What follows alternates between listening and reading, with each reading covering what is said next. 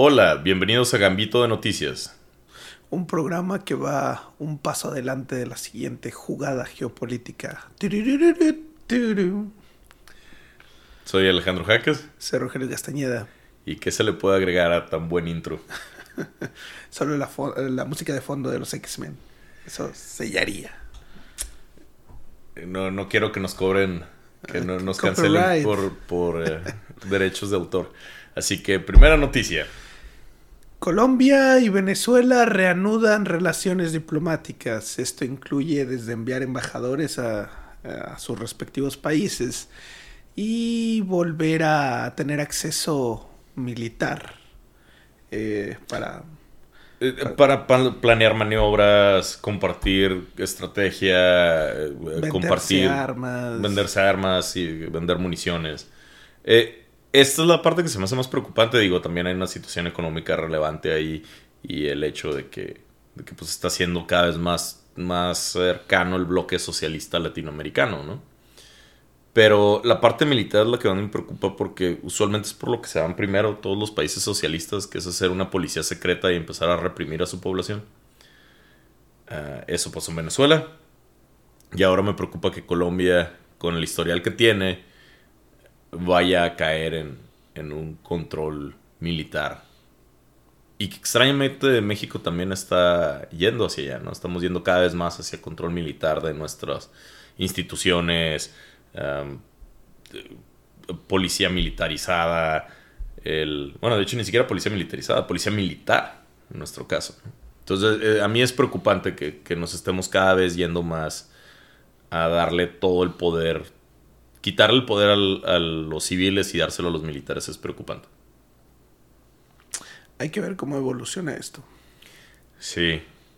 Eh, en otra noticia sobre socialistas diciendo vamos a cambiar el mundo y no necesitamos la ayuda de, personas como el Fondo Monetario Internacional, de, instituciones neoliberales malas, y luego sufren una tragedia y es auxilio. Ayúdame. Ayúdenme. FMI, por favor.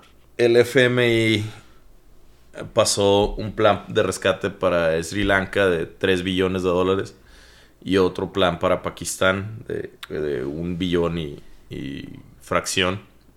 Entonces, el fondo está dándoles rescate por crisis, algunas causadas por, por ellos, algunas como tragedias. Como Sir Lanscam. ¿Y en Pakistán por qué fue? En Pakistán hubo lluvias torrenciales. Eh, cada año en India y Pakistán sufren un monzón, que es una cantidad, un periodo alto de lluvia pero en este caso ha sido la peor inundación. En, pues, el, secretario general de las Naciones Unidas la llamó la peor de la historia. ¿Qué tan grave fue? Pues estás hablando que un tercio del país está bajo el agua. Se perdieron más de un millón de casas. Miles de muertos. Mil muertos. ¿Cuánta gente afectada? Se está hablando ahorita 30 millones de habitantes afectados, posiblemente en situación de refugiados. Eh, no sabemos qué tanto de, las casas hayan sobrevivido porque estamos hablando de, casas de cemento, de, ciudades, de, pueblos grandes, inclusive edificios, hoteles se los llevó destruidos, de varios pisos destruidos por el agua y de cemento.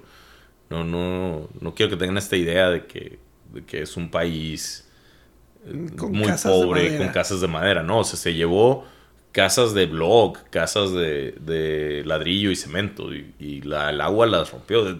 Carros se los llevó desde el principio. Se, fueron 700 mil uh, ganados muerto también. Entonces tiene un problema, el problema de comida y de hambruna se exacerba todavía más porque todas estas personas ya no pueden... Más los campos que se hayan perdido. Exacto, una cantidad enorme de sembradíos que se perdieron completamente. Estamos hablando que India estaba cerrando su exportación de grano y Pakistán, que es su vecino, acaba de perder pues de un tercio al menos de su, de su tierra arable. Ah, que, realmente quiero que nos pongamos a pensar en esto. Un tercio del país es como si se inundara de México a Yucatán. De, la, Ciudad de México, a Yucatán. Eh, estás hablando de... Un chingo de gente afectada. Sí, 30, 30 millones de habitantes son la cantidad de pobreza extrema que tenemos. Se duplicaría la pobreza extrema del país en un día. Porque perderían todas las personas. Oh, es, es increíble. El, y se pierden hospitales, se pierde material. oficinas de gobierno, se pierde incluso cualquier cosa que te pudiera tratar de medio ayudar. Porque, por ejemplo, refugiados pueden ir a parques habilitados para, para esos, ese tipo de situaciones. Pero sí, si el parque está bajo el agua, ¿cómo, cómo lo habilitamos? Se, se perdieron eh, pues televisiones, carros, eh, muebles, toda tu, inversión, refrigeradores, cocinas. Negocios, hospitales. Tus, los abarrotes, todo se lo llevó el agua. Entonces sí, es una crisis humanitaria enorme y, y afortunadamente las Naciones Unidas y el Fondo Monetario Internacional están ahí apoyando lo más que pueden a este país, pero reconstruir un tercio de tu país no es fácil. Para ningún país. Ya. Es complicado. Esperemos lo mejor para Pakistán. Y en un lugar tan lleno de extremismo como Pakistán, esperemos que no sea utilizado por estos fundamentalistas y, fanáticos para, para revivir la inestabilidad y el terrorismo que afecta mucho a esa zona. Y esperemos ser cada vez más conscientes de los cambios climáticos que está pasando en nuestro planeta. Esto ya se llamó la primera crisis climática de nuestros tiempos y, y se espera que haya cada vez más de esto. Entonces, es muy serio cuando eh, el decidir hacer una refinería y darle una patada al, futuro es esto. Significa que va a haber más de esto enfrente. Tuvo algo que ver un glaciar. Sí, se derritieron, además de la temporada de lluvias que era que fue más de lo normal. Esta temporada es afectada por los glaciares que tienen en, las montañas de Pakistán. La, como se derritió mucho más de, lo que se había derretido en toda la historia, porque eh, es creo que el sexto año más caluroso año con año, el 2020. Eso aumentó el nivel del agua. Eso lo aumentó a un nivel catastrófico. Ningún país estaría libre de, este nivel de desgracia si le caía esta cantidad de agua. O sea, no, no, esto no es de que se les construyeron mal una presa o que no tenían o tenían broncas de, en sus estándares de construcción, que estoy seguro que deben de tener sus broncas, pero era un país normal. Como México. Como México. Entonces, eh, aún nosotros no hubiéramos aguantado ese nivel de agua tampoco. Y estamos hablando de que creo que la cantidad de afectados en este solo país es mayor al total de inundaciones que hubo en el 2010, que fueron muchas a nivel mundial. Eh, eh, es una catástrofe increíble de proporciones bíblicas y se espera que continúen. Entonces, continuar con las inversiones en energía verde, hacer como lo está haciendo Biden en Estados Unidos, que muy bien está haciendo la mayor inversión en energía, en, limitar los efectos del cambio climático. Eso es el camino que... Esos son los líderes que necesitamos. Entonces hay que... Biden, Macron, eh, Scholz, que ahorita está haciendo un, trabajo mejor en, en, en Alemania, perdón. Esos son políticos que están viendo hacia enfrente y tomando la responsabilidad de que tenemos que arreglar este problema, porque nos, ya nos está costando vidas. Y nos costará más. Y. y continuará tomando vidas. Pasando a noticias más locales, en México el, el caso de Yotzinapa se decreta como crimen de Estado y se, se, encarcela a Jesús Murillo Caram, el ex fiscal general de México.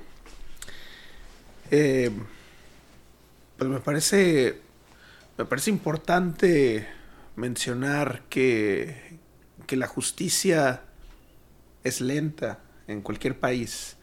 Estamos hablando de un caso que viene llevándose desde hace varios años y que apenas hasta ahorita se ha determinado que efectivamente fue el Estado el que cometió este tipo de acciones. Esto no, evidentemente no repara el daño, las vidas no se van a recuperar, pero si esto al menos le da un poco de paz a las, a las familias de las víctimas, pues enhorabuena. Em, no, no sé, no... no sé en qué parte legal va. Ya fue... Eh, ya pasó el juicio y fue encontrado culpable. No, se está determinando apenas, está en, eh, se está determinando si se va a vincular o no a proceso. Ahorita está detenido nada más. ¿no? es para aclarar y para que nuestros escucha eh, todavía no tienen este esta clausura de, de, de, que ya se, se, terminó la investigación. Pero hay que dar crédito donde es merecido. Si se encontraron más cosas de lo que se había encontrado en los últimos, en todos los años de búsqueda, de investigación que lleva. Entonces, eh, y que caigan los culpables que, que, se hayan sido culpables. Que se, que se, que se responsabilice a quien tiene la responsabilidad ahí. Sí. Y por último, la, en noticias sobre China, las Naciones Unidas sacaron su reporte sobre los abusos del gobierno chino a los, a los la comunidad musulmana dentro de China, que hace varios años simplemente los tomó a todos de sus casas y los metió a un campo de concentración. O como dirían los chinos, como diría el gobierno chino, un, cambio de, un campo de reeducación que recordemos que al inicio de este escándalo China negó que tuviera estos campos hasta que fueron encontrados por satélites de, extranjeros que notaron que había edificios enormes donde podían caber millones de personas y aparecieron de la noche a la mañana. Entonces, ese China, después de negarlo por, por algunos, algunos meses tuvo que admitir que sí, que sí eran campos, pero que ellos mencionaban que eran de reeducación, que eran de entrenamiento. Pero este reporte de la ONU dijo lo que muchos, muchos escapados y escapadas de esos campos habían comentado y dijo que era creíble el que en estos campos estaba, estaba esterilizando, se estaban esterilizando personas, estaban habiendo numerosas violaciones a, las mujeres de esta, de esta cultura. Había, había abusos violentos e inclusive puede que había muertes. Entonces e, es increíblemente serio. Estamos hablando de nuevo de campos, campos de violación y campos de, de concentración. Todavía no sabemos si son de exterminio, pero al menos un genocidio cultural definitivamente está, está siendo buscado. Ah, por lo que China debe de, contestar. China, la, su respuesta fue, eh, yo no fui, no soy yo, son puras mendigas intrigas. Pero de nuevo, había mentido sobre el hecho de que tenía estos campos, entonces no es confiable. El, Esperemos que la presión ayude a estas personas. Esta es una, esto también es una tragedia humana causada por otros humanos, pero sigue siendo una tragedia y un enorme sufrimiento uh, a, estas personas, a, esta etnia musulmana que vive ahí. Y nada más como un paréntesis, el tema no se reduce solo a los musulmanes. En China hay una persecución sistemática a cualquier teología. E incluso hay una línea gris donde em, gente que practica el budismo también es perseguida. Entonces es, eso tiene años pasando. Ah, bueno, pero una no a este nivel. Pero dos, según yo, es solo cierto tipo de budismo. Ciertas sectas budistas son las que son perseguidas. Eh, en el caso de, los Uyghurs, fueron, fueron seleccionados por porque mencionaron que había habido ataques terroristas de, ese grupo, entonces por eso em, digo, fue un ataque terrorista, es como si hubiera un ataque terrorista de un fanático de cualquier religión y agarras a todos los que practican esa misma religión. es excesivo y, brutal su reacción. Eh, pero tienes razón que ha habido... Es sistemático. Ha habido más persecuciones a otras religiones, particularmente religiones extranjeras, como el confucianismo no es perseguido el, cierto tipos de, ciertos tipos de budismo, porque hay sectas de budismo así como hay sectas del cristianismo, entonces ciertas sectas no son perseguidas, como eh, ellos favorecen religiones locales, más que nomás atacar a todas las religiones. las religiones que ellos ven como extranjeras son las que están, están persiguiendo y, disuadiendo. Ese es un buen dato. Y y como para quejarse por qué, se quejan de mis campos de concentración, eh, aprovechó y le disparó a un dron de, de Taiwán. Diciendo, hey. Solo por los LOLs. Él pues realmente está distrayendo, ¿no? Del bronquísimo interna que tiene eh, por las noticias que hemos comentado en este podcast. Si están interesados, vean, tenemos más capítulos discutiendo la crisis inmobiliaria en China y ahora se le, se le agrega la crisis bancaria donde, donde... Fue el último episodio donde lo mencionamos, ¿no? Creo que sí. Y ahorita ya nos adelantamos a esa jugada geopolítica. Eh, hemos, hemos estado, nuestras predicciones han estado bastante buenas, digo, a veces salen un poco retrasados estos episodios y disculpas, nuestro trabajo del día a día nos ha detenido. Pero síganos y, en realidad sí hemos tenido, uh, digo, a reserva de sonar un poco arrogante, pero nuestras predicciones han sido sólidas. También eh, criticamos mucho a, a Marx Arriaga y sobre a dónde iba la educación en México y sobre el prohibir ciertas palabras. Y ahora que ya se están prohibiendo y que están cambiando, que ya no va a haber grados y todos van a sacar 10 y todas las cosas que mencionamos ahora sí se están poniendo en el nuevo sistema educativo.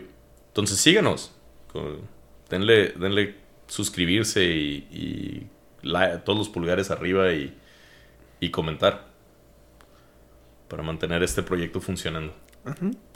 Y regresando a lo de China, ¿cómo va el tema de, las inmobiliarias y los bancos?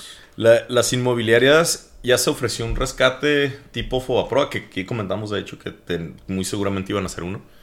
Eh, ya al parecer ya está autorizado, solamente están viendo qué tan grande va a ser y qué tanto va a incluir. Ahí se congelaron algunas cuentas extranjeras para que no pudieran invertir en, inmobiliarias actualmente, como para beneficiarse del, del Pro, como pasó aquí. Bueno, el equivalente al FOBAPRO, obviamente no se va a llamar. El, el China Pro. El, por otro lado, si hubo y también hubo un rescate a bancos que empezaron a hacer, eran básicamente esquemas piramidales de bancos fueron cuatro bancos rurales que, básicamente le dijeron a la gente, ¿sabes qué? Me jugué tu dinero y ya no tengo tu dinero. Y gente fue muy enojada a, exigir su dinero en el banco. Muchos tenían sus ahorros de vida retirados, que tenían todo su dinero en esos bancos. China cerró estos cuatro bancos. Así los, los cerró. No sabemos si va a meter a la cárcel a sus dueños. No sabemos qué es lo que va, a terminar haciendo. Pero ya dio también un rescate a los que tenían, creo que era 7 mil o 10 mil dólares. Si tenías esa cantidad de dinero, te lo regresa, te llega un cheque del gobierno chino por esa cantidad, recuperándote tu dinero. Y decía que los que tenían más, ahí vamos a ver. Entonces sí, la, situación económica en China está ardiendo.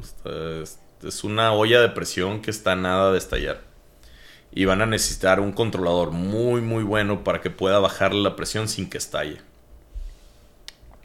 Ahorita el mundo está el mundo está haciendo maromas para para no caer en recesiones y crisis. Es que eh, decir que, una recesión una recesión obviamente no es bueno pero una recesión y una crisis es la, es la diferencia entre un resfriado y una, y una pulmonía. O sea, una es peor que otra, como con mucho, mucho peor. Una puede matar a alguien y otra nomás vas a estar como sintiéndote mal unos días. ¿Cuál sería la pulmonía? La pulmonía es una crisis inmobiliaria y un rescate financiero. el resfrío es una recesión. Una recesión es nomás que no estás creciendo como deberías de crecer. No es ni siquiera una depresión. Recordemos que recesión es una cosa y depresión es otra muy distinta. Depresión es que decrece tu economía y eso ya tiene problemas más serios. Recesión es simplemente que dejó de crecer. Entonces, no es bueno, no es atractivo, Pero en esta, la situación actual, con la situación actual mundial, tener una recesión es decir, ¿sabes qué? Hicimos las cosas bien. No nos fue tan mal. Que es, a veces es lo mejor que puedes tener, viejo. O sea, sí.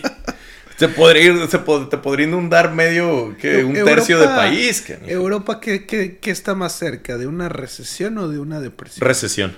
Recesión. Digo, fuera de Ucrania. Pobrecito Ucrania. Eh, no quería, no quería irme sin decir. Uh, Ucrania está peleando por retomar Kherson, que es su, la primera ciudad que perdió. Su contraofensiva. Contraofensiva tácticamente fue genial y espero que funcione. Slava Ucrania. Uh, mucha suerte, ucranianos. No sé si funcione, pero son muy valientes y espero que puedan recuperar su país. Y que se joda Putin. Ya, pues, quería dar mi, mi, mi muy imparcial, opinión. objetivo opinión. Adelante, que lo intenten. que lo ganen, que lo ganen. mi, objetivo, lo bueno sería que, que, desmadraran a Rusia. Pero, perdón, eso, ese era mi pequeño... Date, date. No, no voy a pretender que tengo una visión objetiva aquí. Tengo una versión bastante parcial. Correcta, pero parcial. Muy poca gente. Yo creo que no hay tal cosa como una visión oh. objetiva. Ah, yo también creo que, que independientemente de cualquier cosa, todos los seres humanos tenemos ciertas tendencias. Yo, por ejemplo, tiendo a darle la contra todo. Entonces, esa es mi tendencia. Eh, no sé cuál sea la tuya, pero adelante. ah, pero regresando al tema, lo que me refiero es, eh, todo el mundo está en un, tema de, de, tratar de rescatar su economía lo más que pueda. Entonces me, me parece oportuno también mencionarlo. Desde China hasta Estados Unidos, todos estamos barajeando las cartas lo mejor que podemos. Sí, la diferencia aquí es, hay, hay dos, dos, puntos que quiero hacer aquí. Uno, en efecto, hay, gente, pero hay gente que la está barajeando bien y hay gente que la está barajeando mal. Y, y, esto, y esto va a tener consecuencias para su población. Entonces, Estados Unidos ahorita, las acciones de Biden están muy buenas, están muy... Fuera de... Ha tenido errores, no es perfecto, ningún ningún gobernante lo es, pero él está haciendo las cosas de lo mejor que, que se puede. Varios en, Europa lo están haciendo también bien. Macron lo está haciendo bien. Scholz lo está haciendo bien. Eh, Boris hasta eso lo estaba haciendo bien. Eh, hasta que lo quitaron. sí. Eh, a ver cómo, cómo lo hacen los que siguen. Digo, tenía muchos. y de nuevo, Estoy ahorita específicamente hablando sobre la economía. Hay, hay otros y también hay que ver qué onda con Italia, que también anda... Italia está a punto de, de, Si eligen a quien va ganando en, la, en las encuestas, van a hacer un hoyo y aventarse todos a él. Y no sé por qué a los italianos les encanta hacer eso. Mm. Eh, pero sí, hay, hay, gente que está actuando bien, hay gente que está actuando de la fregada. El... Pero los que están ahorita en mayor riesgo es África, bueno, ajá, África, China, el Medio Oriente. Esos son los que ahorita están a nada de, de, sufrir la pulmonía. América, y aquí digo todo América, Europa y, Asia, pero y, y, Asia, bueno, Oceanía, Asia, la parte de, quitando a China, ellos están un poco mejor preparados. Japón está mejor preparado, Australia está mejor preparado, Indonesia está mejor preparado. ¿Cómo nos está yendo nosotros, México? Fíjate que nosotros no vamos tan mal. Si no, si no es porque Obrador está haciendo todo lo posible por partirnos la, madre. O sea, por ejemplo, nosotros estamos bien, pero Obrador está poniendo en riesgo el Tratado de Libre Comercio. El, nuevo, el, el... Temec. El Temec. Eh, con la... Con la... Con las tonterías que está haciendo en, la cuestión energética. Eh, México ahorita estaría para estar sembrando todo lo que no puede sembrar Pakistán, Sri Lanka y, Ucrania y Rusia y no está haciendo nada de esos apoyos en el campo. México ahorita estamos eh, estamos uh, metiéndole mucho dinero a todo el dinero que está llegando extra del petróleo lo estamos metiendo a subsidiar la gasolina. Lo cual tiene positivos de que la gente no, está, pues no le, se le fue el costo hasta arriba, pero también significa que cuando vuelva a bajar el precio del petróleo como está bajando ahorita, Pemex sigue endeudadísimo y no hemos invertido en nada. Entonces estamos como, estamos metiéndolo todo en la tarjeta de crédito eh, pensando que nunca la vamos a pagar. Pues. Entonces, México estamos desperdiciando muchas oportunidades, a pesar de que hemos tenido una increíble suerte de que, de que muchas de estas tragedias y, situaciones mundiales nos están manteniendo como estamos. Nos están ayudando a, mantener la economía en vez de fregarnos. Si esto no estuviera pasando, México estaría cayendo en un agujero también bien fuerte. Y es posible que vayamos a caer si hay cambios. Por ejemplo, si acaba la guerra de Ucrania mañana y, hay movimientos ahí, puede quebrarnos así mañana. Es improbable que pase, entonces. Sí, es, es probable que esta guerra se extienda un poco más. Sí, pero de nuevo, México, a pesar de que no estamos tan afectados. De hecho, estamos en una situación privilegiada de que el que Estados Unidos se pelee con China hace que dependa más de, otros socios comerciales como nosotros. Pero en vez de, empujar esa oportunidad, lo que está haciendo AMLO es decir, no, ahora me voy a pelear para que me cancelen mi tratado. O sea, ¿qué clase de pendejada es eso? Eh, estamos no, estamos... El mundo nos está dando el, oportunidad tras oportunidad tras oportunidad y nuestro gobierno está tirándolas todas a la basura, quemándolas y poniendo en peligro lo poco que tenemos. Por eso es tan importante vencer a Morena o ponerle un alto a Morena. Porque van a seguir quemando el pinche país. Nuestro hermoso país. Esa es mi, mi lectura económica. It's okay. ¿Te enteraste de lo que pasó o de lo que está pasando con la industria de China aquí en México? No. Están aprovechándose del. Ah, sí, pero eso, eso lo tienen desde con desde hace mucho.